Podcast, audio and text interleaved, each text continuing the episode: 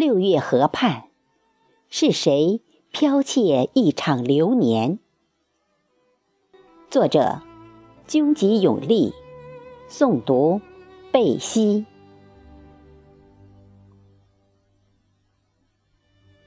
谁家的女子端坐在琴前？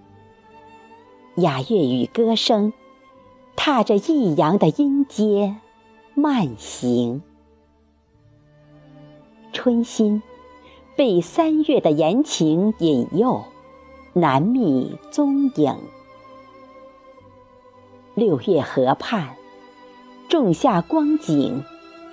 翠柳在知了懒洋洋的鸣叫声里，轻摆群居。眼前的流年，被谁剽窃？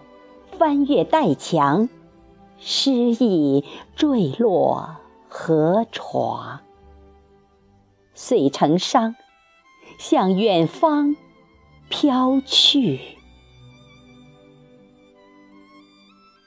一只黄莺站在小轩窗下，流着泪，拾起那些回不去、楚楚动人的泛黄过往，装满一筐又一筐，又一筐。